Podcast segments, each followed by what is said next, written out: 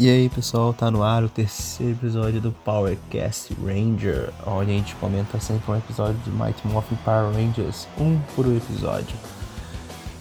É, lembrando que ele está disponível na Netflix, famosa locadora vermelha, e você pode ver a hora que você quiser. Então eu aconselho sempre você ver o episódio e vir aqui ouvir meus comentários. Vamos pro terceiro episódio, ele se chama Trabalham em Equipe. E aí é legal que eles começam realmente a correlacionar o, os atos deles fora de morfagem, né, na vida civis, com a, as batalhas. Eu acho que o Rei Saban deve ter, ter, ter dado uma pincelada melhor nessa produção no terceiro episódio, porque é bem conciso. Bom, vamos lá. A gente começa quando a Trinity, a Trinity e a Kimberly estão ah, ganhando um abaixo-assinado para falar, levar no depósito de lixo para ajudar na limpeza da cidade. Aparentemente estão um problema muito ruim no meio ambiente já naquela época, na década dos anos. e quando vemos que o, o, diretor Finkel acha muito legal a ideia, depois chegam os meninos, né, Jason, Billy e Zack, e eles apoiam, só que elas vão entregar o abastinado no, no depósito, eles não tocam ir.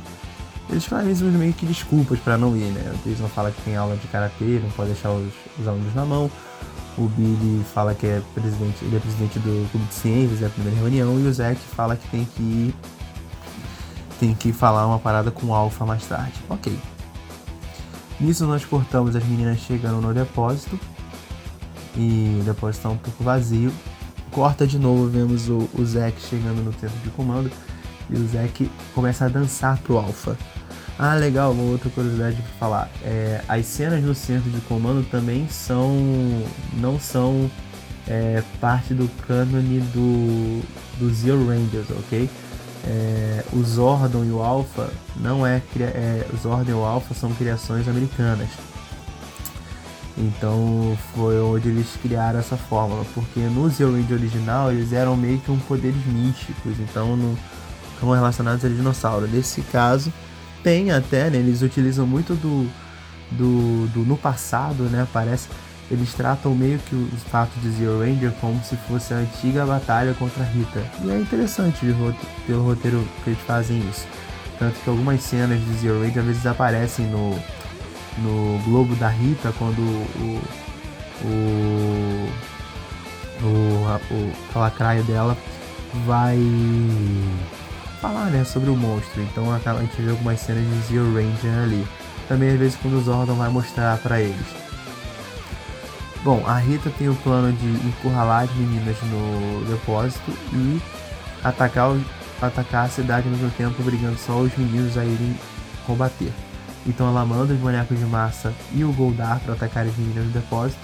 Quando elas chegam, elas estão sentindo muito estranho que o depósito está vazio, mas elas estão se sentindo observadas e aí surge o boneco de massa e elas começam a lutar com o boneco de massa. Ao mesmo tempo de que a, a, a Rita lança o monstro, dessa vez é o Minotauro, para atacar a cidade. No que isso acontece, os meninos, né, Jason, Billy e o Zack vão, vão à ajuda. Só que eles tomam um pau do Minotauro. O Minotauro é realmente muito forte, eles tentam de algum jeito, os lasers não fazem efeito. E nisso o Goldar começa a atacar as meninas e o, o Zordon fala pro Alpha, talvez seja a hora de mostrar para eles o segredo das armas do poder.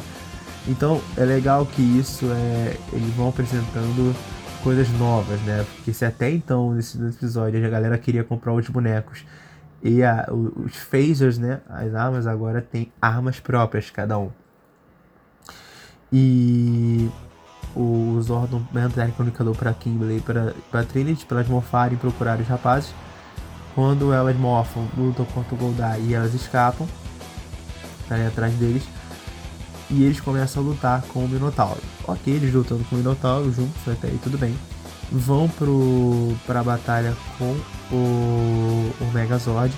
Só que o Megazord também toma meio que um, um sacode que luta junto com o Minotauro e o Goldar. Aí vem a parte, vem a parte curiosa, porque o, o Zordon assim, Rangers, voltem pra cá, recuem, porque deu M e vocês vão ter que voltar de novo. Eles recuam, só que eles se teletransportam dentro do Megazord pra lá.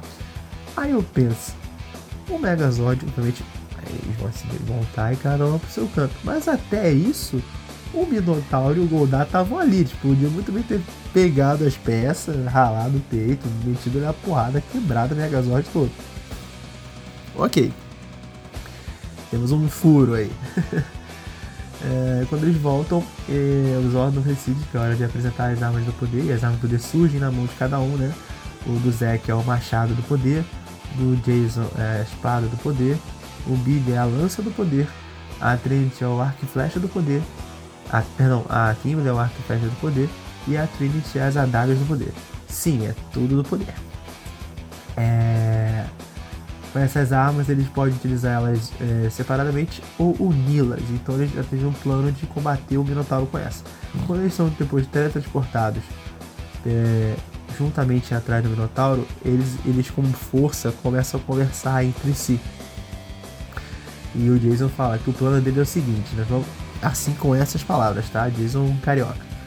É o seguinte, galera, vamos mostrar nossas armas pro Minotauro, dar um susto nele, caso não dê certo, a gente junta as armas e taca o nosso laser. É isso aí, vamos nessa. Exatamente assim, eu não tô disfarçando, tá? Eu não tô nem trocando as palavras. Quando eles chegam, eles realmente fazem toda aquela pose de, de batalha de novo, hum, vou te acabar com você, ah, volte pro lugar de onde veio, é Rita e tal, as armas brilham.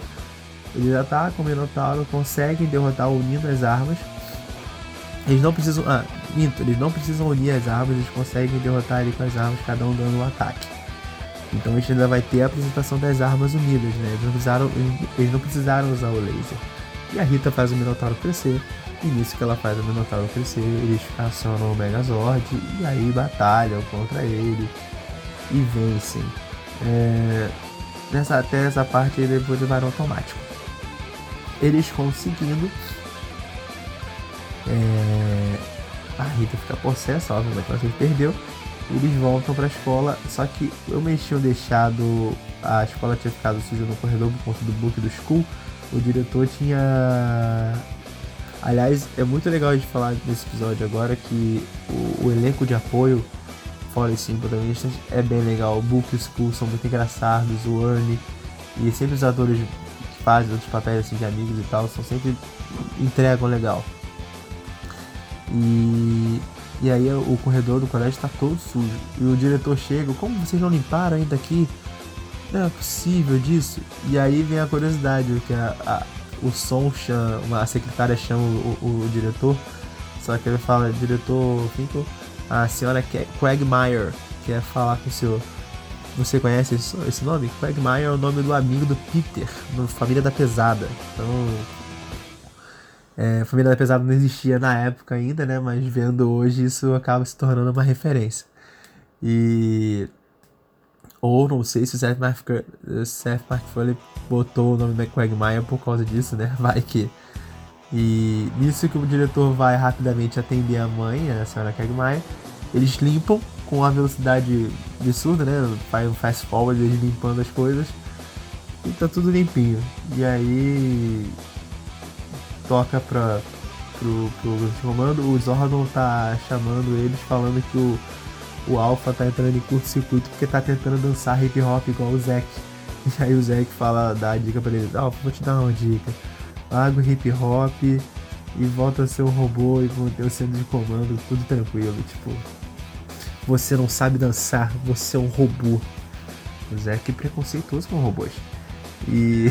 brincadeira, galera. Só que é legal isso, né? E o Alpha 5 realmente é, é uma parada muito legal. Esse elenco é bom. O Zordon, cara, o Zordon é muito frase de efeito o tempo todo e tal. Acho que ele serve muito para trazer a conexão com o passado para agora, né? Com as batalhas antigas com agora. Então ele sempre, ele sempre sabe as coisas, ele sempre sabe onde o, a origem dos monstros. Então parece que é uma batalha. O Zordon é uma batalha contínua com a Rita. E, e é bizarro, né? Porque o Zord era um alienígena que protegia a Terra no passado. Tem um, se não me engano, no canon que o Zordon foi um antigo Ranger Vermelho lá atrás. É, os humanos liberaram a Rita. E ele tá, chamou os humanos para defender os humanos. Tipo assim, ele podia ter falado, pô, fiz bom trabalho pra você libertar ela de novo, né? É, enfim, eles conseguem E o elenco de apoio, como eu falei, entrega bastante e deixa a coisa mais concisa. A gente não tem um ponto de continuidade nesse episódio. Talvez o ponto de continuidade seja a apresentação das armas. Se você puxar, tentar puxar por esse lado. Mas você já tem mais uma trama única do episódio. Se a pessoa vê esse episódio sem ver os outros dois anteriores, consegue se adequar, consegue se, é, se habituar e se divertir igualmente. Ele não necessariamente prende, é, se prende um ao outro. É, acho que basicamente isso sobre esse episódio. E as armas de poder, o Megazord. O Megazord, é, é, o Megazord nesse episódio ainda não tem a, a, a espada, né? Então ele tá só na mão com os monstros ainda. Então a gente ainda vai ter a espada do poder do Megazord para aparecer. E, e, isso é legal. Eu, eu tenho para mim que essas apresentações tenham sido justamente para questão de merchandising, de brinquedos e tal para ter sempre produto novo, um produto novo vinha sendo desenvolvido. Até porque a série é em conjunta, né, as imagens da Toei, né, da detentora do, do Sentai no Japão. E ao mesmo tempo aqui era feito a produção de brinquedos e acessórios era com a Bandai. Ah, e outra curiosidade legal, tipo, como o centro de comando realmente é uma parada americana, era gravado aqui, então os atores chegaram a se vestir de Power Rangers, eles chegaram a vestir a roupa. É, tanto que você consegue perceber que quando eles estão com a roupa no centro de comando, tentem prestar atenção no Jason na cena do centro de comando e depois na, na roupa na batalha. Cena de comando você vê que ele tá um pouco mais, não cheinho, né? Porque ele é forte na época. Você vê que ele tá com mais robusto, um pouco mais robusto assim. E aí quando vai pra batalha tá um pouco mais esquia, né? É, isso é legal de, de tentar anotar. Então é isso, pessoal. Fica aí por aí o terceiro episódio de Mighty Morphin Power Rangers Trabalho em Equipe. E vou, tentar, vou tentar sempre fazer um episódio, um, um cast por dia, ok? Então, mais uma vez, muito obrigado por ouvir. Siga no Twitter, PowerCastR, Instagram PowerCastRanger. E o meu Twitter pessoal vai estar na descrição, arroba. Ok, valeu, obrigado, tchau, tchau.